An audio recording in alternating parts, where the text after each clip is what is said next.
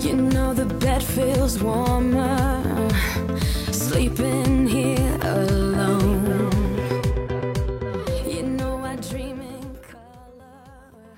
大家好，欢迎收听《将进酒》，我是江山。我是兔子，就在前两天吧，字节跳动宣布他们要取消大小周制度了，然后这个消息好像一下就上了那个微博热搜。兔子，你应该也注意到了吧？这个消息，是不是最早是腾讯比较早说他要搞那个，就是说不让大家加班了，什么你只有一天，什么星期三必须六点之前走，诸如此类的那样的消息。然后好像之后才是呃字节跳动，然后字节跳动是还有快手内呃搞了对，还有快手，然后字节跳动是搞了一个内部的，就是调查，就是说大家到底愿意不愿意不加班。然后他们是已经宣布了，是八月一号吧开始就取消，呃隔周周日工作的安排。这个大小周的意思呢，就是之前啊，就字节跳动还有这些一些互联网大厂，他们都是这样的，就是相当于我一周是休息一天，然后呢下一周呢是休息两天，这就是呃所谓的叫这个大小周嘛。啊，但是它这样的一个好处是，呃，可以给大家发加班费，就是大家不用填那个个人申请了。所以呢，就是说到了你刚才说的那个是字节跳动吧，它在内部做了一个测试，好像是有三分之一的员工是反对取消这个呃大小周的，所以这个消息呢，可能就让大家有一些误解。呃，一般的老百姓还以为说，哇，这个字节跳动的员工这么热爱工作，取消了这个加班制度，他们还反对。其实背后的原因是因为，如果要取消这个大小周之后，那他们这个名正言顺的加班费就没了嘛。有些人算了一下，说好像他们一天的这个加班费大概就两三千块钱吧。嗯，你看这个互联网大厂还真真是有钱。一天你看贫贫穷限制了你的想象吧？哦，好吧，因为我因为我之前好像看到过一个那个呃新闻，就是说那个呃就郭台铭的那个呃手机厂叫啥来着？啊，富士康就是做苹果的那个，然后就是说那个呃富士康呢，就是说他加班在富士康就是一种福利。如果说他那个想惩罚一个员工，就是不让他加班嘛，就不给他加班的权利。因为如果他对，如果他不加班的话，他一个月的工资是两千多块钱；如果他加班的话，他一个月的工资可以达到五六千。所以你刚刚说他一天的工资，因为我之前的那个脑子里的对比项是那个富士康，我觉得实在还是真的差了三十倍啊。对我看的那个新闻报道，他他是好像采访了那个字节跳动的一个员工嘛，嗯然后那个员工就说，等于就是降薪，嗯，就说如果取消大小周，嗯说他们的很多同事每年损失是每年啊，说大概要几万甚至十几万嘛。呃，如果一天两三千的话，那每年肯定 几十万了吧？不是，你想一想，他那个呃，就是一周取消大小周才才两天嘛，是吧？哦哦哦哦，是那个，你是指一个？我以为是每天加班就可以有这么多。你哦看，，不是，是取消大小周。球没有限制我的想象力，反而激发了我的想象力。强化了你的这个生存欲望。对我就是突然做了一个暴富的梦，但是我我其实就觉得吧，这件事儿就还呃挺奇，就是我有我第一次感到，我觉得是就是说你这个地方其实人数很少，但你的声音很大，就是我觉得这件事情让我感觉到了，呃，因为我觉得在大厂的人，其实在整个的人口比例里其实是非常非常小的。啊，对，但是呢，他的那个声音好像没错就特别特别大，就好像以为现在就仿佛他们好像那个对全中国都是这种那个情况一样。对，你知道为什么我我其实现在我最早一次就是说感受到就是。主流人群的声音是多么的响亮，是我第一次离开北京到香港。我就是刚离开北京到香港那年是二零二零一二，一二年吧，就是七月份的时候，当时那个北京下了一场大雨嘛，就是咱们那个分分手总在下雨天嘛，我还记得当时我们还说对对，过这个。是七是七二幺大雨还是怎样？虽然那个大雨确实是就是有人那个死了，也也比较严重，造成一些交通堵塞，但是那件事情当时就成了微博上最大的一件事情。实际上就是可能更大的雨造成更大的损失，在其他，尤其我到了南方以后，整天看到狂风骤雨，就是嗯，包括那个呃，就是呃，广东这边经常会有，就是它这边其实排水还是比北方要好，但是它的无奈那个降雨量太大嘛，它其实也经常会出现，有的时候就是呃，比如说车就是人那个堵在车里出不出来，或者是。在那个什么桥洞下面被淹了，包括有人死了什么的，其实也陆陆续续有这样的新闻。但是呢，就绝对没法形成像当时在北京的那个那种声势，就好像全国就超级关注，就是微博上压倒性的优势。就那个时候，我就突然理解到，就是当我原来处在这个舆论的中心的时候，就我在北京的时候，就我没有意识到。就是其实这个中心是拥有多么强大的话语权，就是左右这种舆论声量的。就当我远离了，就是我南下了以后，我才回望，哇，原来我处在一个舆论的中心。是的。后来我在好多事情上，就是都体会到了这一点，就包括我觉得，就是这这个事情，就是其实你看有一次那个呃，就是。李克强说：“呃，中国有多少人？有有六亿人，收入是一千块钱。那个事情不是就特别引起轰动嘛？就大家就没有想到，就以为因为我们日常讨论的全是超一线对这些人的情况，所以。”你就想，就是呃，那个首先有这么多人，其实是那个月收入一千块钱，而且呢，就是呃，不是有一种说法说中国那个接受大学教育的人，虽然现在整天说什么高考做过独木桥等等等等，多少人都去考，但实际上好像有一个数字说，受过大学教育的人才占百分之六。对。中国人口的。所谓的这几个大厂，就是在一线和超一线城市，就是呃，就是北上广深，再加上大概什么杭州等少数几个城市吧，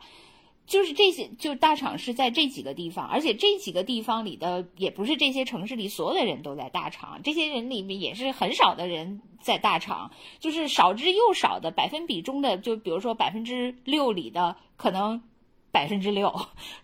在大厂，但是他们这个事情呢，就形成了一个特别特别大的舆论。对，但是还当然还是有讨论价值的。我只是说，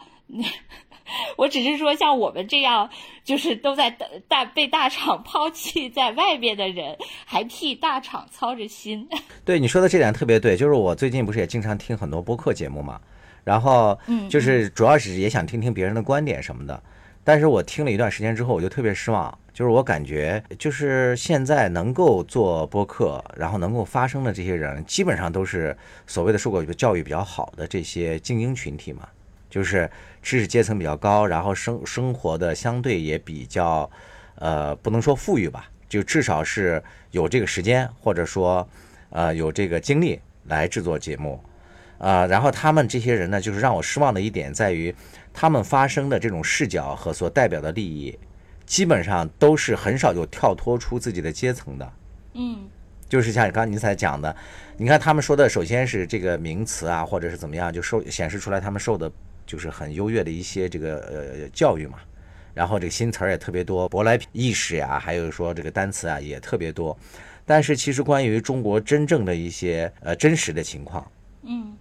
我觉得他们从他们的这个节目里头很少能听到，就说如果你只听他们这些节目的话，我觉得根本不太能了解一个真实的中国是什么样的。而且呢，你看评论也是，就是能够给那个他们下面留言和评论的很多人，他是以自己领先于大众文化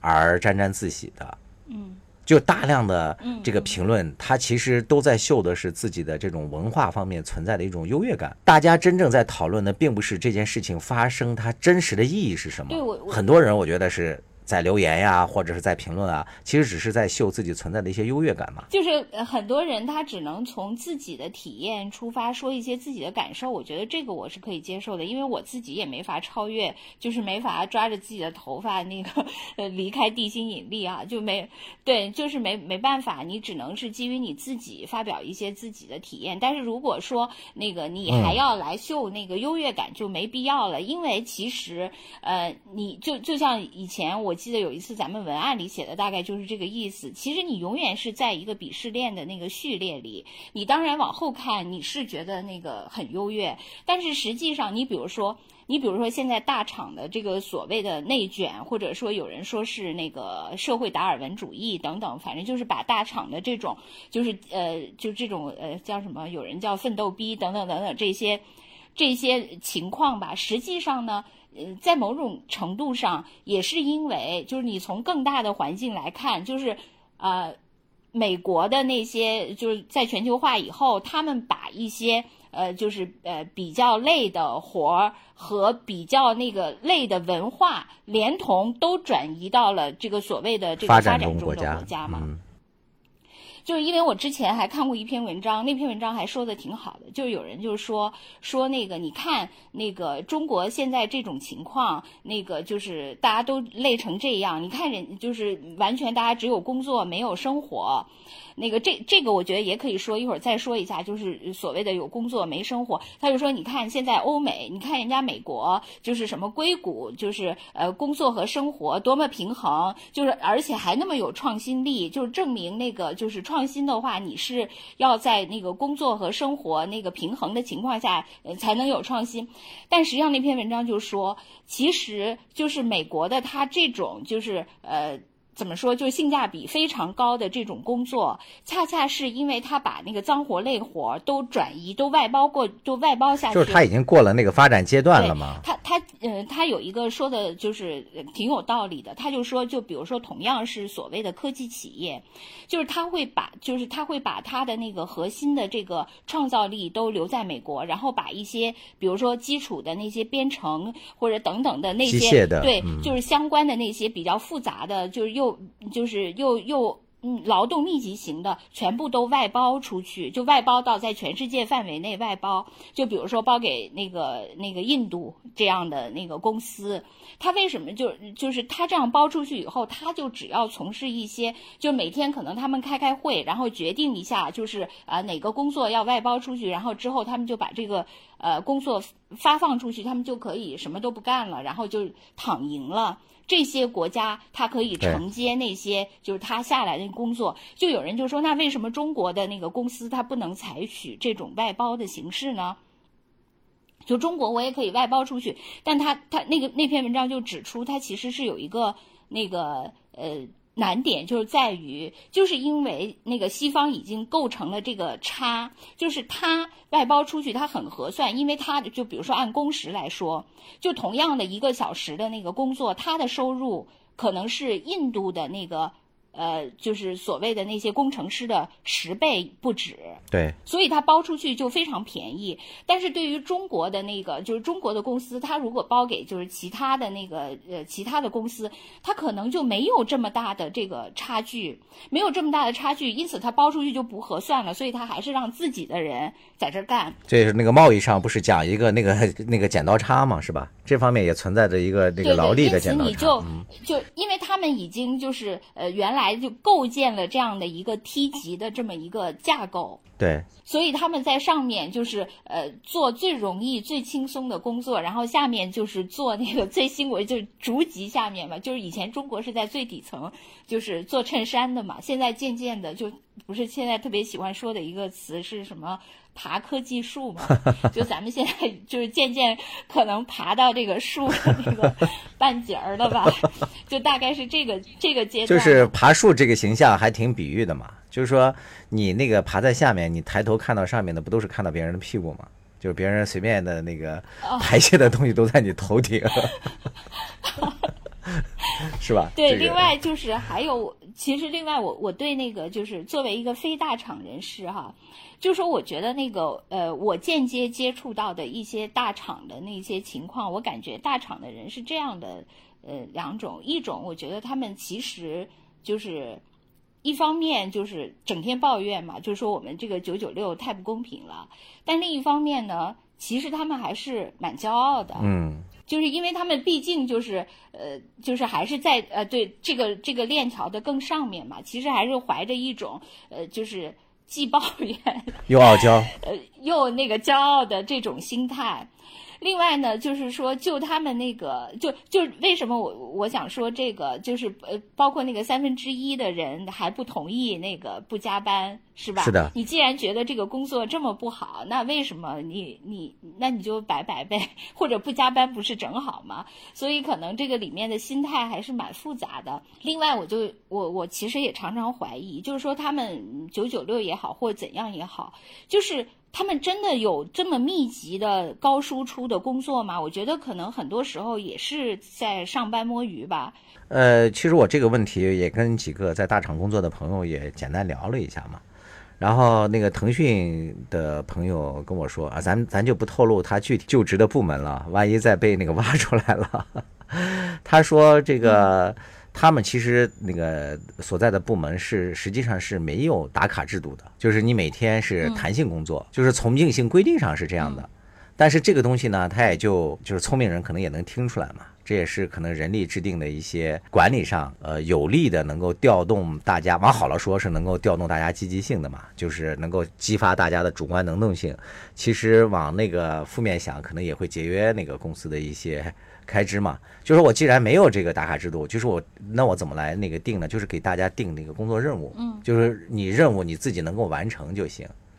然后我就问了一下，我说那像你们那个部门的那个任务你能完成吗？他说其实如果说我八小时都在工作的话，认认真真的，是可以完成工作的，就是他不需要加班就能完成。嗯但是呢，他又说，这个虽然我们没有什么加班费啊或者什么的这么，但是呢，他说存在着一个年底的一个分红和激励。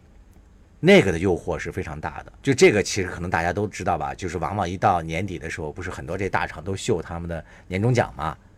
有的都是什么十八个月，有的都是二十几个月，有的有还有说什么四五十个月的工资的。那年终奖跟加班有什么关系呢？你看，你看我这个就是没有进过城的土人，就只好问这种。你看，你你就问到了这个那个诀窍嘛，就是像平时这个员工的表现，是不是兢兢业业的坐在那个 电脑桌跟前，让领导觉得就是很值得放心，或者说他在某个程度上其实也有一个排序嘛，就是谁的工作质量更好呀，或者工作量更大呀，他其实是有秋后算账的。就相当于其实还是有一个无形的鞭子在那个敦促着大家自动的去加班的。嗯，但是我就想说，就比如说我，我真的觉得就是常年这么呃，就是这么长的工作时间，实际上我真的不觉得这些人就是说那个，我我甚至还看到一些极端的说法，就是说呃所谓的白领或者金领，因为他的工作时间很长，虽然他的那个工资呃相对来说挺高的，但是算起来时薪其实。并不高，甚至有人还那个就是有一种比较夸张的那个嗯对比，因为我无从考证嘛，他就说大家以前就觉得那个民工的那个就是是从事着特别辛苦的工作，又又工资非常少，但是他说因为中国不是渐渐就进入了用工荒嘛，就说如果你是一个熟练的，比如说一个工地上的工人，嗯，你现在被聘用，你的时薪。反而算起来，就是至少我看到有的人这样分析，反而比所谓的那个金领、白领的时薪高。当然是某些金领，不是那种顶级的，就反而是比某些金领、白领的那个时薪要高。就所以就是说那个。他就是有一种说法，就是说，呃，我虽然给你相对高的工资，但是实际上最后那个由于我占用了你的那个全部的时间，实际上我给你的工资也并不高。但是我觉得就就像那个呃，就是就是说我工人磨洋工一样，你你虽然说占用了我，我也是人在，其实我心也不在，我我也随便干点事。就是现在大家都有那个手机，我不在电脑上摸鱼，我也可以在手机上摸鱼。对，所以其实我就觉得大家就是一个文化吧，就是我在那儿，呃，反正我也在那个，呃，我我我可以向我的上司交代，然后我的上司可以向他更上司的交代，但实际上大家的那个工作的实际输出很差。是的，就是之前咱们不是也聊过这个话题嘛？虽然从那个大厂它的这个制度设计上来讲，用年底的这个分红啊，还有一些激励等政策啊。然后从那个他的主观性上，就是他的目的是想调动大家去积极工作的，但就是所谓的那个 道高一尺魔高一丈的，就是大家呃就陷入到这种所谓的内卷嘛。就是为什么叫内卷？它并不是真正的投入进去这个，然后产出了，实际上是耗了嘛，就消耗掉了。就大家把这个时间投入进去了，但是整体的那个产出其实并没有高，就是所谓的你刚才讲的那个问题，就是单位小时内的生产效率其实并没有提高。他们大厂就是普遍存在这种情况，就是我听那个另外一个大厂的一个朋友，就是百度的来讲，说他们那今年的年初吧，二零二一年，就是把他们那个首汽的呃约车的给取消了，给限制了，就是因为这个你也知道嘛，就首期的约车相对的就贵一些嘛，他们这个内部是有一个规定，就是过了九点以后，你就可以打车回家。哦。你想想，如果说你不加班，基本上比如说六七点是吧，就可以下班了。但是呢，你如果那个打一个加班呢，你就可以留在那里，既有晚餐，再干点活，或者说那个装装样子，然后完了之后过了九点呢，你就能打那个打车回家，而且有很多工作的弹性，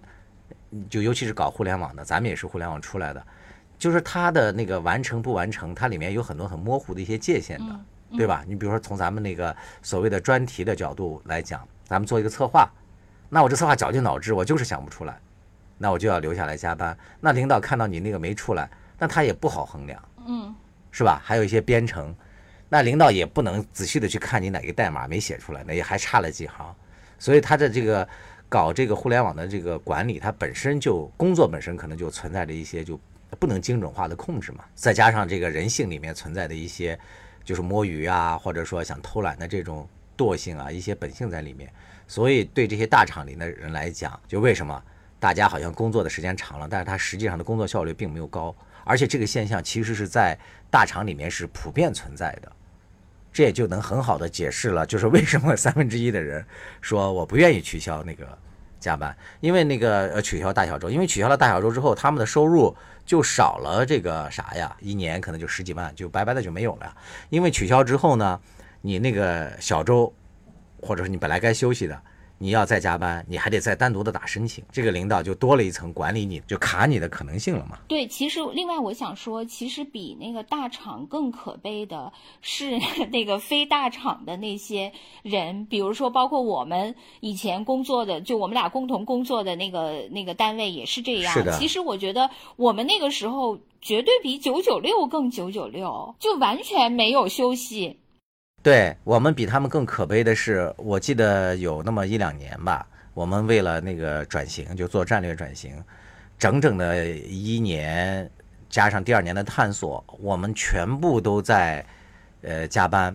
每天晚上我记得回家都是十点以后回家嘛。当时我父母还在北京和我同住，他们觉得我简直了，就说还不如回家种地那个轻快呢。真的，他们是这种感受。然后另外一点呢，就是周六日也没有办法陪他们。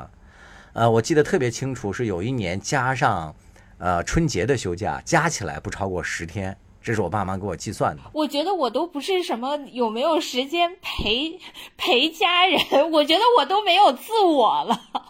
对，重点是，然而我们的那时候的工资多低呀、我们离这个互联网大厂差远了吧？拿到他们的三分之一也就。就是呃，对，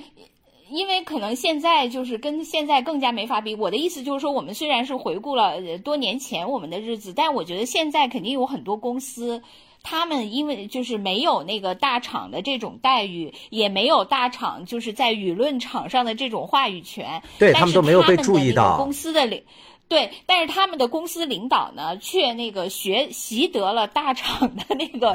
那个管理作风，所以大家也都是在一些那个小厂、小小厂里这样特别痛苦的付出着，或者说也是那个有一搭没一搭的摸着鱼，但已经丧失了自己的生活。我我其实我我我记得我离开了那个咱们共同的那个呃单位以后，我多次跟你说，我说我那个虽然现在不做互联网了，但是我好像对互联网更了解了。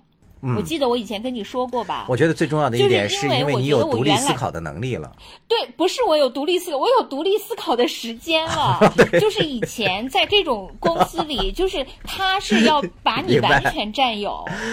对，就是那个时候，那个时候就是我呃，就是除了每天就是工作，然后周末也是在写那些以外，就但凡有一点点闲暇，我那个时候就是呃那个狂看耽美小说嘛，就是因为那个呃是一种放松太痛，苦了，因为就是。对你，你就看那个爱情动作片，我没有，我就看耽美小我说。我没我我就是去打球，你忘了吗？我就是亲自运动。真的运动，我去拍对，亲，自我去做动作，我去亲拍自演动作 片，出演动作，对，多就是还是多我我觉得人运动。那个时候我只对多人运动对。就是我，我那个时候只有这一点点的经历了，所以我对那个业界完全不了解。因为上班的时候，虽然也都是在做这个互联网的这个行业，你根本就没有呃时间去关注什么业界动态，因为你光要满足领导对你的各种的那个不可能实现的要求，你其实完全，你虽然说你是在这个行业，但是你完全在是一个井底之蛙。你这个井里，你的天就是你的老板，你的老板就是一切，没错所以你完全看不到你这个业界，反而是我离开了这个公司以后，我才会去关注一些什么业界的文章、业界的趋势等等。那个时候，我记得呃，咱们的老板也会说啊，你们去看一下那个什么什么。那个时候完全就像老师布置了任务，然后你你被迫去看，然后只其实你看的目的而且还要抽查，对你看的目的也不是为了真正去了解业界趋势，而是从那里面抽取一些能够满足他的一些东西，然后以让自己能过关。所谓的那个互联网大厂，他们加班呀或怎么样，他们自己那个就是还有点哀嚎嘛，觉得自己很辛苦或怎么样。实际上，在千千万万的那个老百姓，在平凡或者说倒霉如你我这样的人看起来，他们其实是很幸运了，至少他们的付出还有这个清晰的这个薪酬计算体系来替他们这个兜底啊，都付出了，还有钱可拿。你看，更多的一些职业，还有一些就是倒霉如你我这种人，实际上。哪有不加班的职业啊？现在基本上每个都在加班吧。你除了那些那个什么所谓的自由职业者，但是那种他们到底真实情况怎么样，咱也那个不不太了解。但是只要但凡是个工作，我感觉现在都在加班，而且加班的呢，就是还都那白白的干了。我这次不是回那个老家嘛，办事儿嘛，嗯因为我们家里头有一个亲人，他是国家的公务员嘛。然后由于那个我们老家呢，现在呢，这个一是防疫，另外一个就是反恐这个趋势还是依然那个就是弦儿要绷着嘛，所以他们就要在那个一线上付出很艰辛的一些工作。就是我家的这个亲人，我已经有三年吧都没有见过他人了，因为我每次回去的时候，他都要去执行任务，嗯，然后一旦执行任务呢，大概就是两三个月才能回来一趟，然后回家呢只能待两三天。对你。你这样说让我想起了那个 滴滴的那个各部委出行报告，他不是说对对对对对。公，安泄露部。泄露了啊，对，泄露了秘密的那个，最忙嘛。是的，所以你刚才说起来，对我就哎对对对觉得跟你我们家这这个人也是公安部的。呃你们家这个亲戚高度吻合。真的是，你看你反推了，所以说这个国家这个禁止这个让那个谁下线还是对的。你看你都反推反推出了我家人的这个职业，是吗？我说对了是吗？啊，对，而且我还那个问我家人他们这个有没有加班工资什么的，就根本都没有嘛，就是在无私的看奉献着这人民的公仆才是真的嘛，从这一点体现了。是真的。但是我们当时是老板的公仆，对我觉得这些人不是老板的公仆，是咱们是他的私。仆，对，男仆女仆。哎，不过这个话说回来哈，就是我我今天就就说到这个对比这个大厂的这些人是吧？人家加班或者怎么样的，人家还是有工资的。我觉得他们并不苦，嗯我就觉得最苦逼的就是像咱们这种，明明在一个不大的一个公司里，然后玩了命的那个工作，然后当初就像被那个洗了脑一样，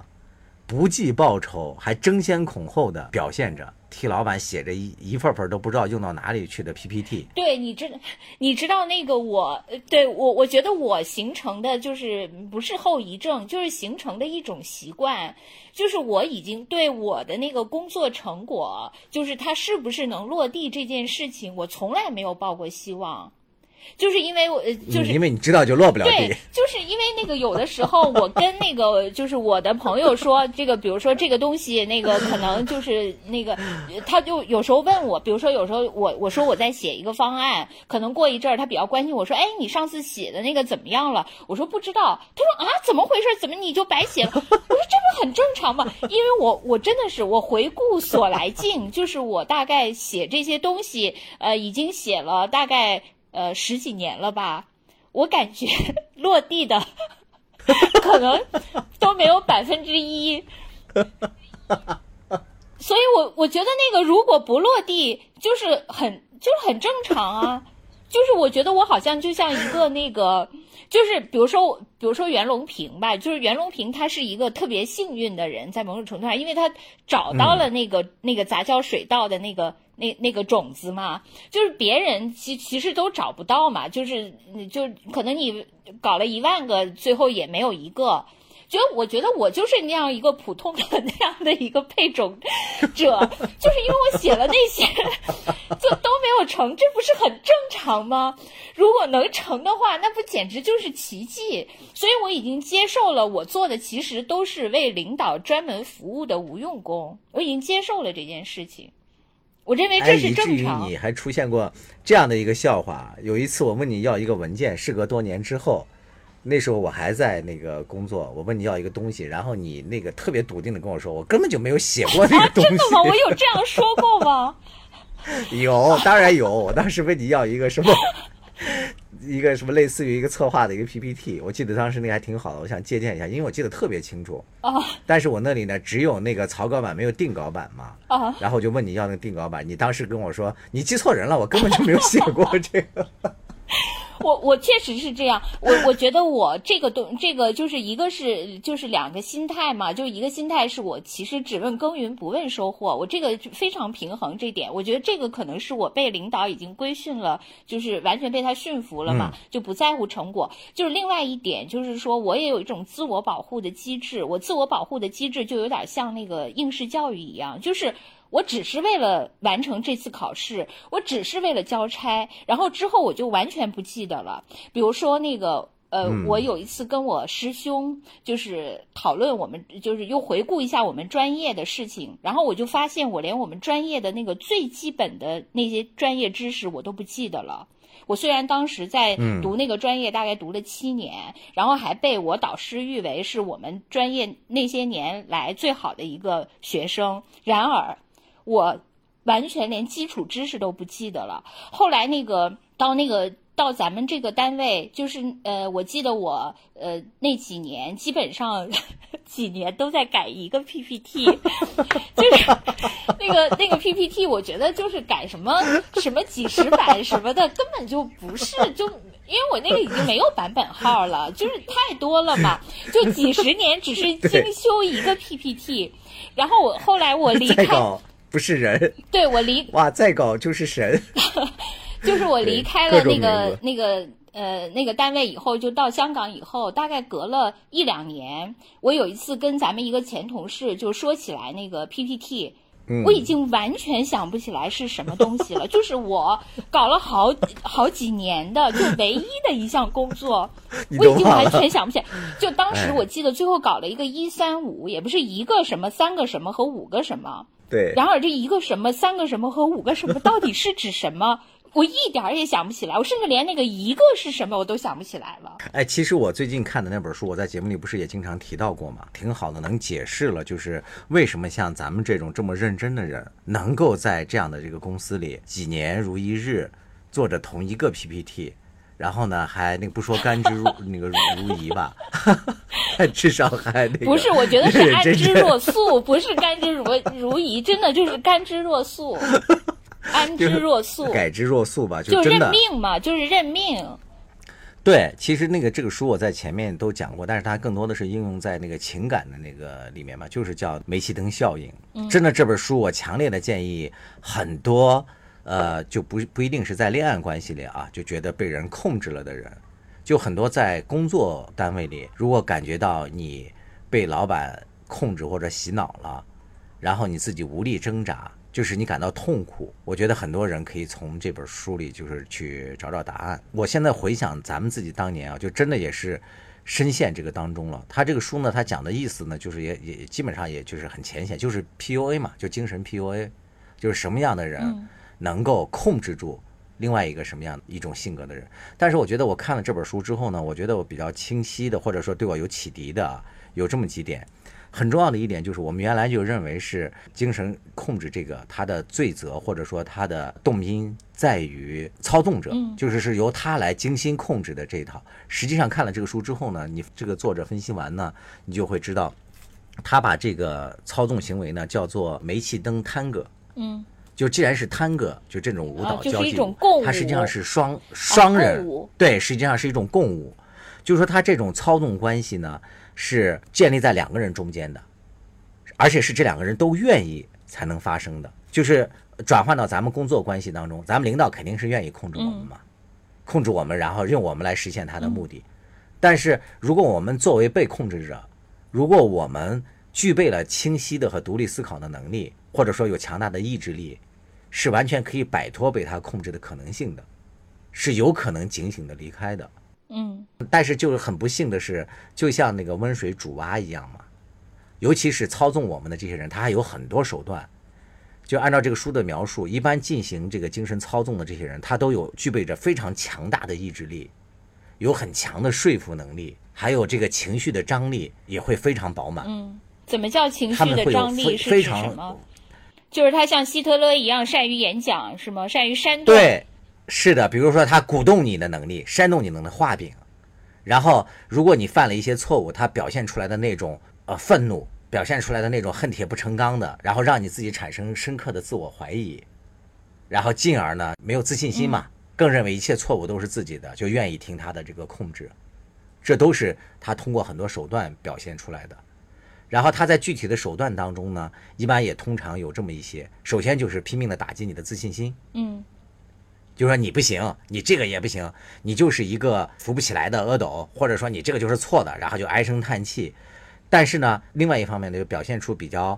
好人的一面，就是我这么批评你，就是因为我希望你好，嗯，我都一切都是为了你好，为了我们好。哎，你回想一下我们遭遇的我我回想，对在咱们开例会我的时候我回想，是不是每个都能对得我我？回想是这样的，我觉得那个就是第一点，我特别有共鸣。我觉得我们几个人都是被他控制住，就是有一个共同的特点，就是我们几个人都是没有自信的人。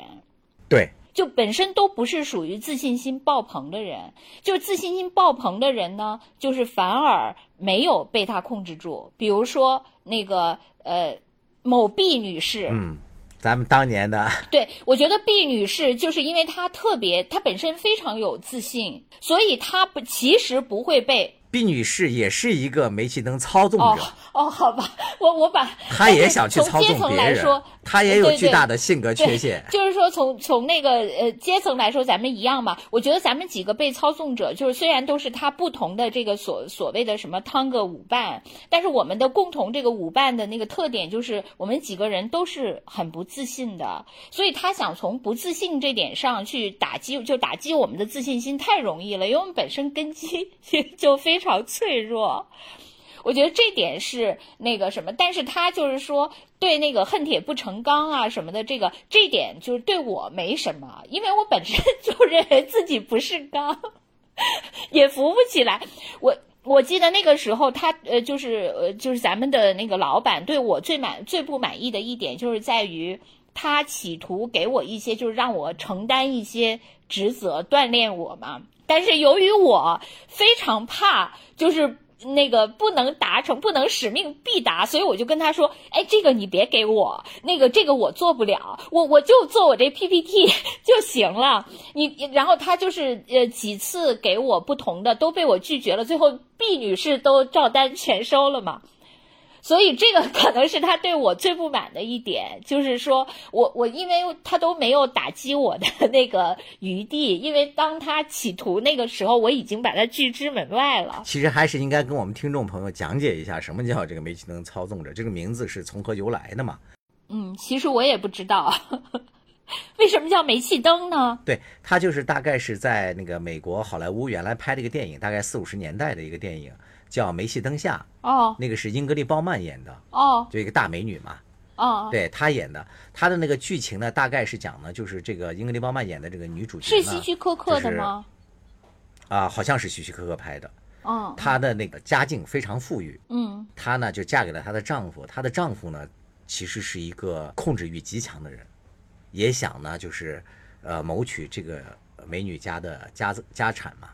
他是一步一步的就摧垮这个呃女主人公的信心。比如说啊，他设计的一些那个情节，呃，很很经典的一个就是他把那个胸针让让这个女主把它收藏起来，然后这个女主呢就精心的把它放到了某个地方，然后他呢再偷偷的把这个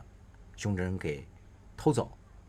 然后再让这个女的去找，然后这个女的就肯定找不到了呀，然后这个男的就开始出来就谴责她，就是说你不重视就是我们的信物呀或者怎样啊，就开始让这个女主一步步的产生自我怀疑。后来就是比较典型的是呢，发展到什么程度呢？他就认为这个女女的呢就是精神方面存在问题了，他就和他的女仆串通一气。让他的女仆呢，就把那个煤气灯悄悄的那个，那时候是用煤气来点灯嘛，来控制这个屋里的照明。他把那个煤气量给减小了，所以那个灯不就是变弱了吗？那个女主就看不太清了。但是这个男主人呢，就坚持认为这个煤气量没有减少，嗯就让这个女的进一步产生自我怀疑嘛。所以后来就有一些心理学家把这个就称之为叫煤气灯操纵，就是指一方对另外另外一方进行这个精神控制嘛。这个现象，哎，啊咱们当时咱们的大煤气灯也做过这些举动吗？还当然还做过很多类似于这样的举动啊。其实你如果仔细想起来，我就完全都没意识，因为我当时 只有 PPT。他你 你不记得当时咱们的那些呃小兄弟小那个落和我们的难兄难弟，你记不记得他们那时候每次开例会是他们最惊恐的事情吗？大家都不敢去开例会，因为那个例会上对大、哦。对大家进行的就是无休止的涉及到个人的这种羞辱嘛，就先打击你的自信，哦认为你永远不行，你永远不能，就是你能到这儿来都是我我给你们赏饭吃。他比较典型的一句话就是我完全可以把你们开除，但是我留下了你们，是因为我同情你哎，们，我想给你们机对我会。用这招啊？他对你采用的是另外一个价值，他因为你的业务对他因材施教不是不是，吗？他因材因因材制宜失控，因材操控，啊啊你是成了那个虐待别的兄弟姐妹的一个工具，嗯嗯因为你当年你比较优秀啊，你是这个著名的北大毕业的，然后你的业务上挑不出来任何毛病，但是呢，他就把你的这个标杆呢，就当做羞辱其他人的一个尺子，他经常就是唉声叹气，然后指责别人说：“哎，你什么时候能具备兔子那样的细心，兔子那样的这个文采？你你觉得这个公平吗？这肯定不公平，是吧？因为大家各有优点和缺点嘛，你不能这样来比。嗯但是呢，他他之所以这样树立你的这样的一个优势呢，还在于呢，他控制不住你，对吧？就你刚才也讲了，你对他的一些给你的那个许下的那个愿望，没有那么强的一些欲望，对，因为我已经遁入 PPT 的空门了。是因为你没有那么强的一些欲望，他没办法操纵你，所以那个嗯煤气灯效应呢是共舞嘛。嗯但是对有一些人来讲，他确实认为自己存在着一定的缺陷，但是他又很天真、很那个淳朴的是想进步。他这个和他共舞的这些人，在一定程度上是受害者，是因为他有着很美好的愿望，想要发展自己，但是却很不幸我记得那个被操控我的这样我的一个记得那个就是手段里。对，就是我，他他确实是那个因材失控，因为我记得当时咱们开例会的时候，就是有的男同事，我觉得他特别羞辱那些人，他就会说：“你站到桌子上来。”你记得吗？就是我我我我就想，如果当时我是那个男同事，我肯定就辞职了，我就绝尘而去。我为什么要受你这样的羞辱？但他是怎么控制住那样的？他他肯定不会对我这样，因为他如果对我这样，我肯定就走了。就是刚才我还没有讲完，就是说他一般用的那个惯用的手段，不是说咱们这个啊，是说一般的煤气灯操控操纵者，就跟那个电影里演的一样嘛。首先是产让你产生自我怀疑，另外呢，它具有欺骗性，就是表面上还是说的是为了我们共同的未来，为了公司的发展，为了你好，所以我要训练你，或者说我要那个加强对你的这个呃要求，然后逐渐的呢是达到一个什么目的呢？就是取代你的独立思考，就所有的你你的行动要以我的判断为准则。哦，这点他也做到了，在我身上，他，呃我已经没有独立思考。考了。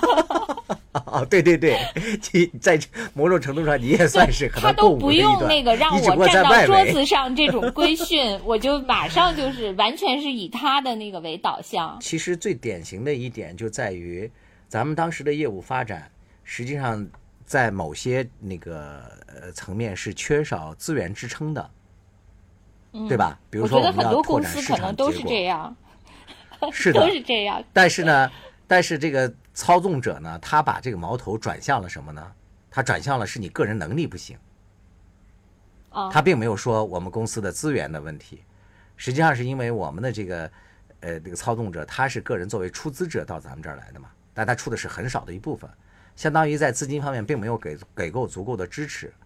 但是呢，他却要的大家产出的这个东西呢是非常非常的这个丰厚的，以至于跟随他多年的，就相当于跟着他一块儿来管理咱们的，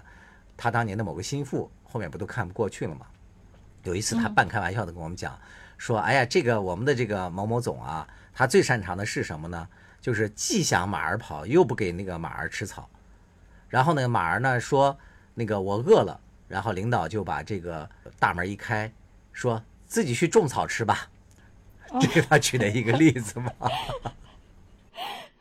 我觉得那个时候我们都没有开门自己种草吃吧。基本上，我觉得就是咱们那个时候就是说，那你那个呃，咱们说没草吃，然后他就说，那你要描绘一个最美的牧场啊，咱们来一起描绘吧。我觉得我就是常年在描绘那个牧场。对对对对对，他没有让我出去去自己找草吃，他就是让我描绘一个牧场。咱们那个忍受着那个领导的批评。啊，或者说那个修理吧，呃，一年修了不到十天，然后拿着人家大厂十分之一的工资，然后还那个老老实实的在呃岗位上干了这么多年，这么一对比起来，我觉得其实那些互联网大厂的人真的比我们幸福多了。我们也特别想通过我们两个人的惨痛经历啊，现身说法。跟很多我们听我们节目的网友也说一说，我们两个今天也绝不仅仅就是抱怨一下我们的这个倒霉的经历嘛，其实也希望能够让大家警醒一下。真的就是在很多时候，我觉得领导画饼，或者说对你个人进行一些操纵的时候啊，我觉得你一定要心里头要清晰。如果说我们当前具备的能力还不够，我们可以忍一忍，就是加强学习，然后慢慢的再寻找机会。但是我绝对绝对不要做的事是什么呢？就是产生自我怀疑。就这种自我怀疑，让人的感受真的是太糟糕了。我那个时候不是，我觉得我们那个时候，我感觉就是咱们俩不是当时也算同甘共苦。我感觉我们没有自我怀疑，只是想这个人太难对付了，都讲的什么呀？我们怎么应付才能把他给蒙混过去？我觉得主要想的是这个吧。我他就抓住了我的那个特点嘛，就是觉得，呃，我和你可能有点像的，就是责任感比较强。然后他给我安排的那个工作还特别多，你记得吧？嗯。当时我还要。承担着好多其他的这种，主要我当时背后不是还带了一群小兄弟嘛，嗯嗯，他可能也抓住了我这点，就是比较重义气的这一点嘛，就吃定了我这一点，然后就，其实我对我自己确实也没有太强的欲望，当时，但是后来呢，我的那个自我怀疑实际上是那种，就是我在带着大家，带着相信我的这帮小兄小兄弟是走在一条正确的路上吗？我当时的怀疑是这种，嗯，当然最后那个噩梦醒了。我确实带着大家走错了嘛，我也特别后悔，所以我也抑郁了嘛。这也是当时那个很重要的一个原因之一，以至于我到现在都缓不过来劲嘛，我都不太相信职场中的东西了。就是职场中的这些恶，已经让我有点精疲力尽，就有点厌世了。就是我都不太相信职场当中是不是还有一些比较正向的、积极的、值得去奋斗的一些东西。在我眼里，现在看起来就是充满了这些那个奸诈的，然后私欲的。肮脏的这种龌龊的目的，以至于到我现在都不能。我我觉得我特别想，就是跟那样一个领导，就是这个人，他至少身上有一个东西是让我敬佩的。就比如说，呃，他的某一个性格，比如说他特别坚韧，呃，或者是他特别有才华，是的，是的，或者他专业性很强。不管怎样吧，就是他身上一定有一个我特别认可的那么一个品质。我觉得我就是。就没有遇到过这样的领导，就是是这样的，就是我虽然觉得我们这个领导对我们进行了各种这个煤气灯操纵，但是啊，我觉得啊，他身上存在的就是很大的一个优点，就是他的这个欲望的强烈。啊，这个对我不算优点，这个不，这个是我不需要的优点。我需要的是，就是比如说他专业性很强，或者他很有才华，或者他性格中有一个特别吸引我的地方，就这个不算 吸引我的地方，或者说他呃他品格特别高贵，或者说他非常有责任心等等等等，就是这些我认可的品质，我觉得我愿意就是跟随啊他，他因为他我我也不可能要求领导是完美的，但是至少是这样。可是没有啊，比如说你可以是这样的领导，但是你拒绝出山，我常年要求追随你，但是你不，你要归隐田园。不是，我已经被煤气灯烧成灰了，烧成那个，你看我都是那个心如山灰了，江山嘛。其实后面还有个字儿江山灰。对你那个一一寸山河一寸灰，人家是一寸山河一寸血。咱们这个领导，我觉得他最大的优势其实就是欲望强烈。我觉得欲望这一点也特别重要。他欲望强烈了之后呢，就显得精力特别充沛。我感觉他那个时候他本人也很辛苦，也很那个劳累嘛，就有忙不完的事情，对吧？我就觉得他的这个呃非常重要。这个欲望强烈，就强到什么呢？我觉得欲望就像是那个推动火箭上那个太空的那些燃料一样。嗯嗯，对如。果没有那些东西，他是死活也上不去的。我觉得我最缺的就是这种强烈的欲望。是我，我现在不是整天看那个党史的那些革命历史剧嘛？我觉得那个成事儿的人真的都是经历绝对是过人的，太牛了。经历，我觉得还只是表现，他的经历的背后，其实就是他有一个很强烈的欲望，那个欲望就燃烧着他，熊熊的那个那个动力，就是永远那个呃叫取之不尽的。但但我就是想说，那个为什么我还是坚持，就是说他人那个欲望，还有他跟他的那个经历，其实也包括他的能力，都得匹配才行。就比如说，他是我，他是我的前领导嘛。我记得我以前说过，我的前前领导，他跟我的前领导一样，也是一个就是呃，在早年曾经遭受过打击，因此他决决定要那个奋起。就比如说我我的那个我我记得我在以前有一期节目里好像说过我这个前前领导的那个经历，他是有一次嗯。你记得吧？就是他是有一次那个呃参加一个那个呃中央台的一个什么活动，结果因为太晚了，那个时候北京还是属于那个八十年代的时候，嗯，太晚了以后就没有公交车回家了，就回到他的那个学校了，然后他就被迫在那个大桥底下过了一夜，然后就遭到当时呃巡查的人员的那个羞辱，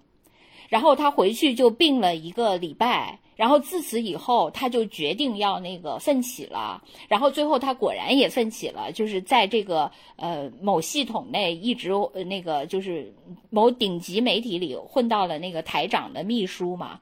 对，然后就还可以，但是那个后来他就呃就是那个成了我的那个领导，但是之后他又在政治斗争中被边缘化了，至今没有再起来。我觉得他又需要一座桥了。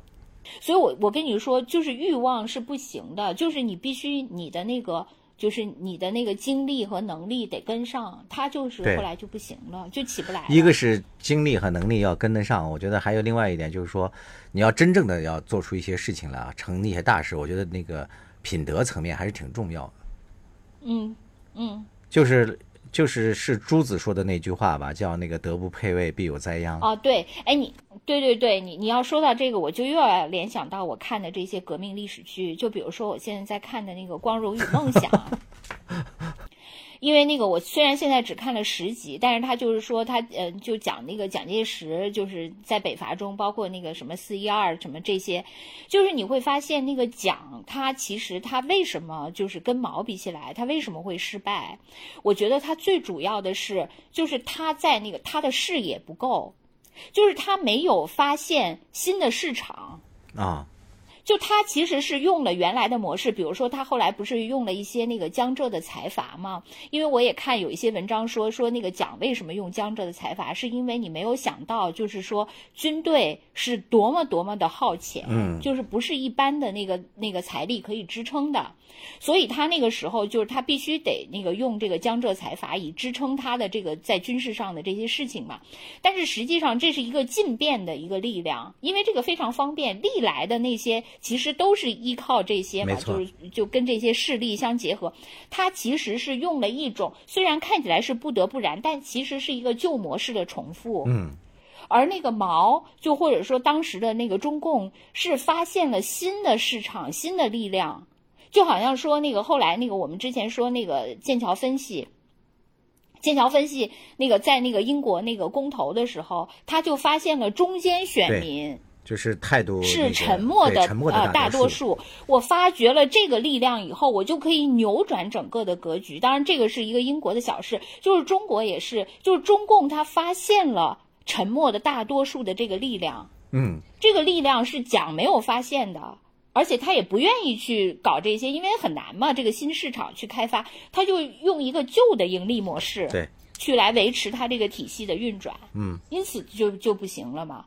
嗯，对，他就是有点德不配，因为你你的这个德不配位，就是说你在跟中共相比的情况下，你就是德不配位，因为你比如说那个呃，中共当时的那些那个理念，就是要就是劳苦大众什么的，这个是属于正道执行嘛，没错你讲那个时候就是搞好多阴谋嘛。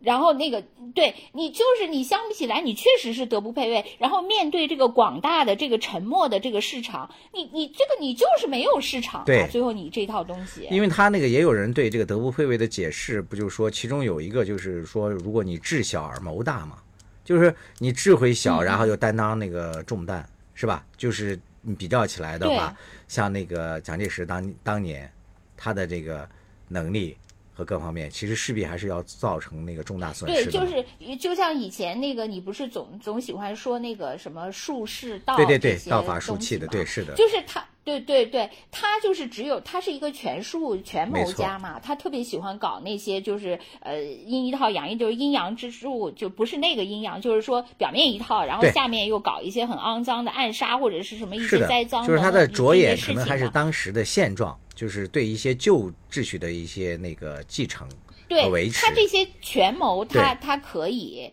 但是呢，你就是你你更高的那些所谓的大道，你就没有大道执行，你就没有嘛。这个毛泽东和他的这个共产党是吧？当时站的是真的是全国人民的这个福祉和利益，是从这个，角度因为他发。现了一个那个就是就是一个巨大的市场，这个就是视野和眼光的问题嘛。话说回来，我们的那个领导不是最终也证实了这一点吗？就是他的这个德不配位也是会出问题的嘛，是吧？他操纵不了那么大的。嗯嗯，其实我们最后，咱们虽然刚才一直在开玩笑讲那些 PPT 啊，几年磨一剑，我们是 今年修一个 PPT，但实际上最终也是产生了那个它的意义的嘛，机会实际上最后也是来了，对吧？咱们都亲自经历了嘛。但是其实就是由于咱们的呃某些领导人他的这个格局是吧，还有一些自己的这个出我对。利益的出发点等等，你要说起这个来，我最终就没有接住嘛。想起来，被这个天上掉下的馅，饼就想起来那个糊糊就粘了。是那个 PPT 啊。对，我想说，就是那那个 PPT，虽然我已经不太记得它具体的那个就是那些一三五是啥意思了，但是我想说，就是我的那个 PPT 不是我的了，就是我们的那个 PPT，最后其实是在这些大厂中实现。对，其实我们自己是有机会实现的，但就是由于咱们自己，啊，对，我们这个 team 德不配位，我们配不上。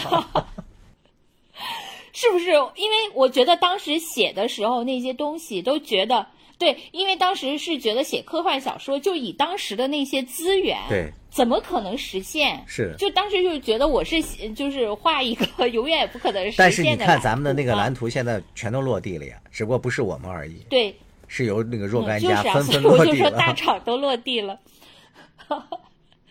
我我感觉，我感觉我现在就是有那个南陈北李的那种感觉，就是李大钊、陈独秀那个建党的感觉。虽然我们当时就最后我们都死在路上了，但是后来你们还是实现了这个宏图伟业。哎，你是南陈，我是北李。好吧总而言之，是我们死在了那个革命的路上，这一点是呃那个可以肯定的。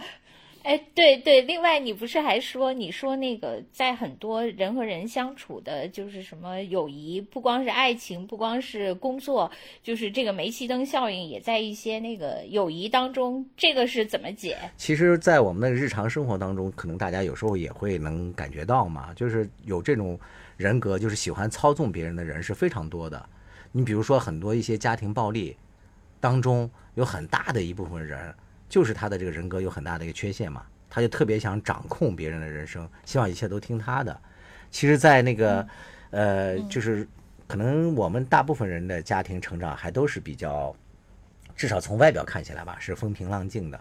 但是其实你细究下去啊，就是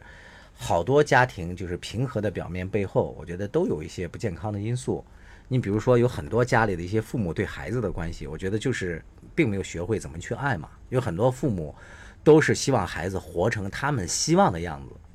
你这个事情如果究那个到本质的话啊，追究到本质，其实就是一种操控。因为这小孩他出生来之后，他最大的任务是成为他自己，而不是成为你希望的自己。从这个意义上来讲，他的生命是属于他的，而不是你的。所以很多这种中国式的家庭，但是有的时候父母会这样觉得，就是他觉得那个孩子由于比较幼稚，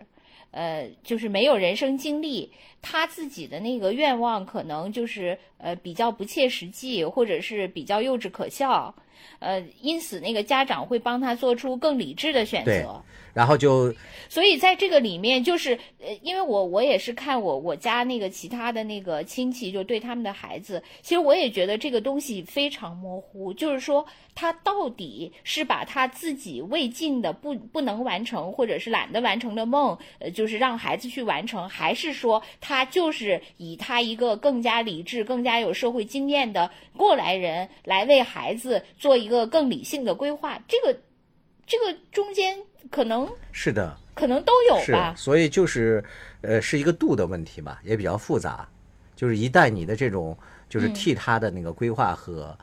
谋想的这个度就太大了，就过了头了，就往往变成了替孩子来决定了。其实这个孩子，我觉得他到底心里头喜不喜欢某个事情，我觉得还是要多听听他们的这个声音吧。这个说起来确实是比较复杂。呃，除了这个父母对孩子有这个操纵的呃习惯之外吧，或者说惯性，还有很多就是我们在结交朋友的时候也容易遇到这样。其实我自己就遇到过这样的一个朋友嘛，我觉得因为我们不是特别自信的人，然后呢，在那工作当中啊、生活当中啊，就往往就结交了一些个性非常那个强势的一些朋友。这些朋友呢，他在你优柔寡断，或者说在面对一些压力不知道怎么做抉择的时候，这些人他是有优点的，他好像有一种与生与生俱来的那种破釜沉舟的勇气和一些决绝的那种态度。当然，也很多时候你也不知道他怎么产生的这种态度，但是呢，就光他这个态度本身，对我们这种性格比较弱势的人来讲，就是有一种吸引力。你知道，其实，在那个那个自然界，动物它天生就有一种那个追随模式嘛。嗯嗯，就比如说，一群鸭子去河边，然后如果产生了一个头鸭，那个鸭子不论去哪里，其他的鸭子都跟着它走。还有那个大象，你不就是那个头鸭吗？我觉得在我们相处的过程中，你一直是头鸭其。实我是因为被被迫被大家给挤到前面去的嘛。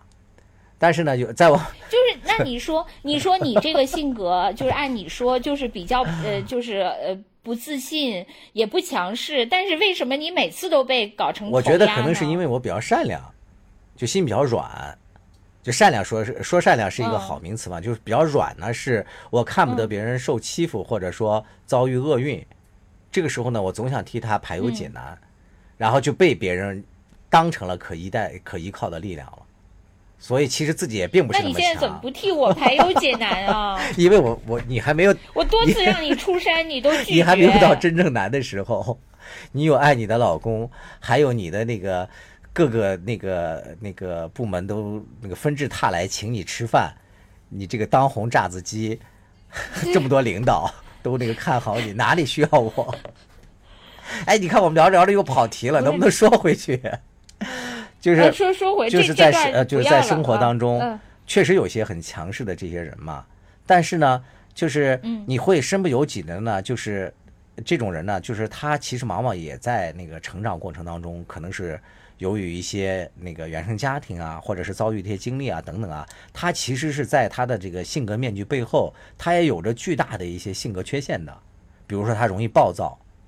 其实这种人本质上也挺自私的，在大事的决策方面，他往往是用自己的那个需求、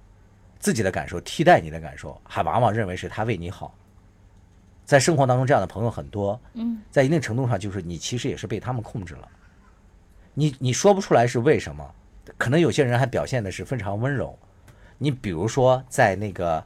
呃日本的那个《白夜行》，就东野圭吾的那本很有名的小说里面，嗯那个嗯主人公美穗，她自己就是在这个成长过程中，由于小时候遭受性侵或者等等，那在这个她的成长过程中，她表现的好像是一个无比美好的一个女子，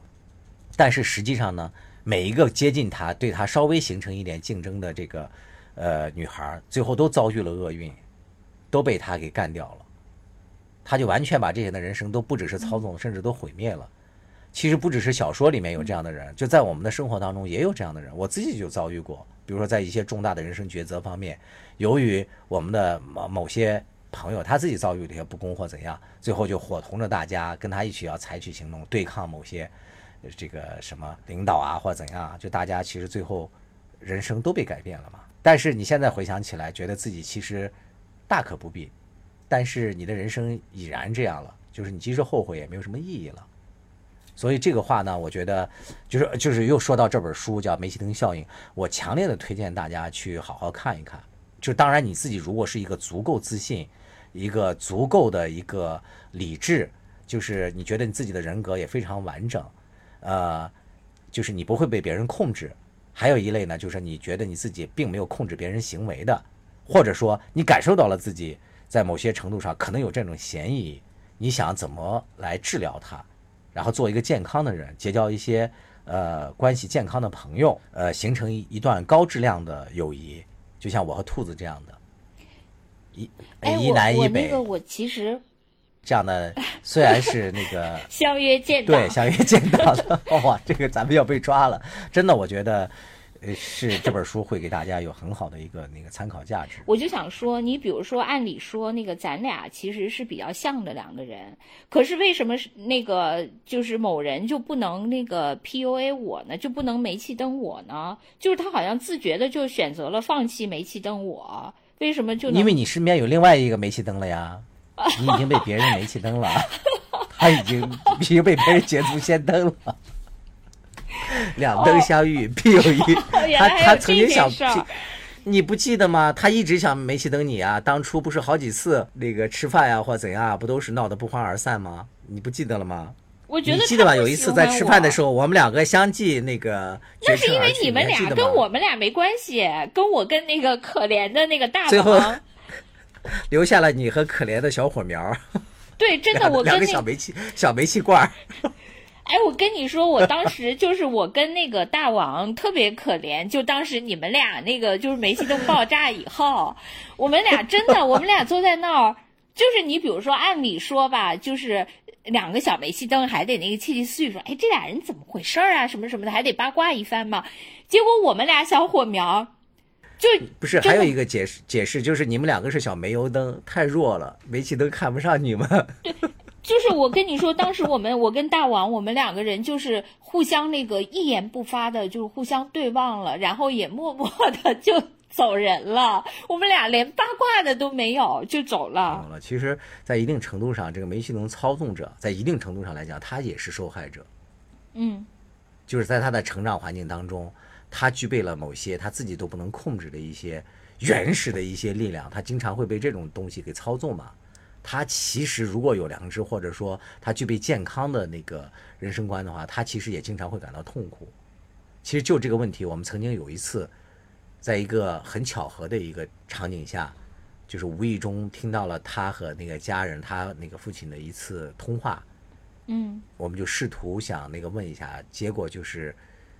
他那个就有一次情感的高度释放嘛，嗯就是从小他也是被家里的那种严苛要求，就要求到嗯极度的那个紧张，然后整个人也极度的不自信，但是呢，他为了那求得心里的那个平静，他就把这份暴躁，还有这份强势就转嫁给别人了，就又找到了别的受害者嘛。嗯就很复杂这方面的情况，每个人可能都不太一样。所以呢，其实，呃，这本书也就告诉我们说，这个煤气灯操纵者和那个与他共舞的被操纵的人，两个人在一定程度上来讲，都不是什么施害者和受害者，同同时两个人就都是受害者。嗯要断绝这种关系呢，也需要双方来共同努力。嗯其实我觉得兔子，你有机会的话，我也非常希望你也能看看这本书，就是从中间找一找，就是你自己有没有呃操纵别人，或者说被别人操纵的这样的嫌疑。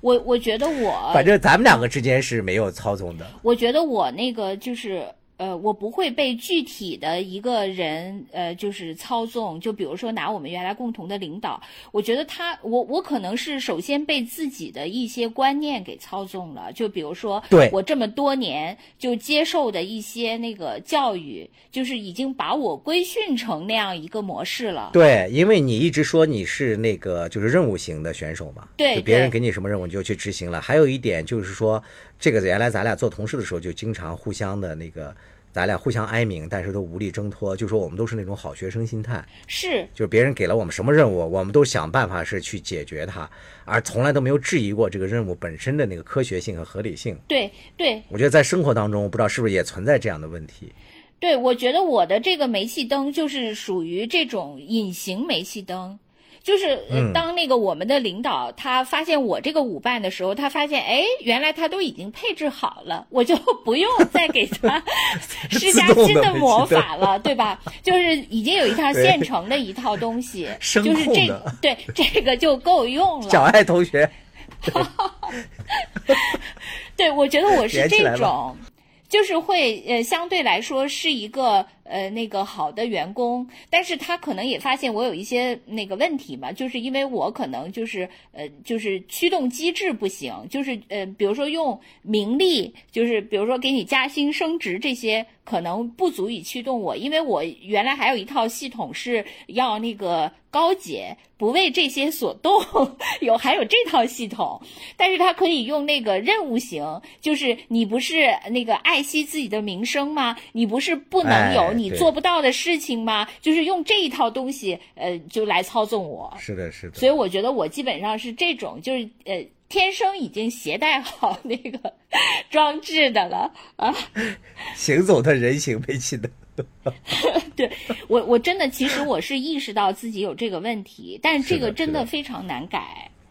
对，因为我觉得这种煤气，就是你这种天生已经被植入了这种装置的这种人，其实嗯是比你有一天恍然大悟，某一个具体的人对你有一些那个呃怎么样的这这种操纵，其实是你是更难挣脱。难以治疗。是的，是的。啊，对，我觉得我这种，我我已经意识到了我的这个病灶，但是我嗯其实已经无力挣脱了，或者说，我也觉得这个事情如果要挣脱，实在是太伤筋动骨了。对，所以这个其他的网友就是还那个没有病入膏肓的，听了我们节目，想要那个把煤气灯悄悄的关掉的，走出被煤气灯控制的阴影的这些网友呢，我觉得可以加我们的微信，然后我们通过微信也可以把这本书的链接地址发送给大家。煤气公我们要开个煤，可以，我们替你把煤气灯 关了。我们的微信号是 一三四八八七七六三三六，呃，欢迎大家加一下我们，这是我们节目的公共微信号嗯，啊。好，我们来一起关煤气灯。没有煤气，像我关了就关了，像你这样的没有煤气，你是不是都呼吸不了了？你不是还说你自己天生的就是 行不是，走的煤我不是？那个，我对我是煤气灯，所以我需要那个直接把气给断了才行，我们下期。下期节目就我一个人主持了。兔兔子兔子呢？兔子它没有气了啊，没气了。我已经气尽灯枯了啊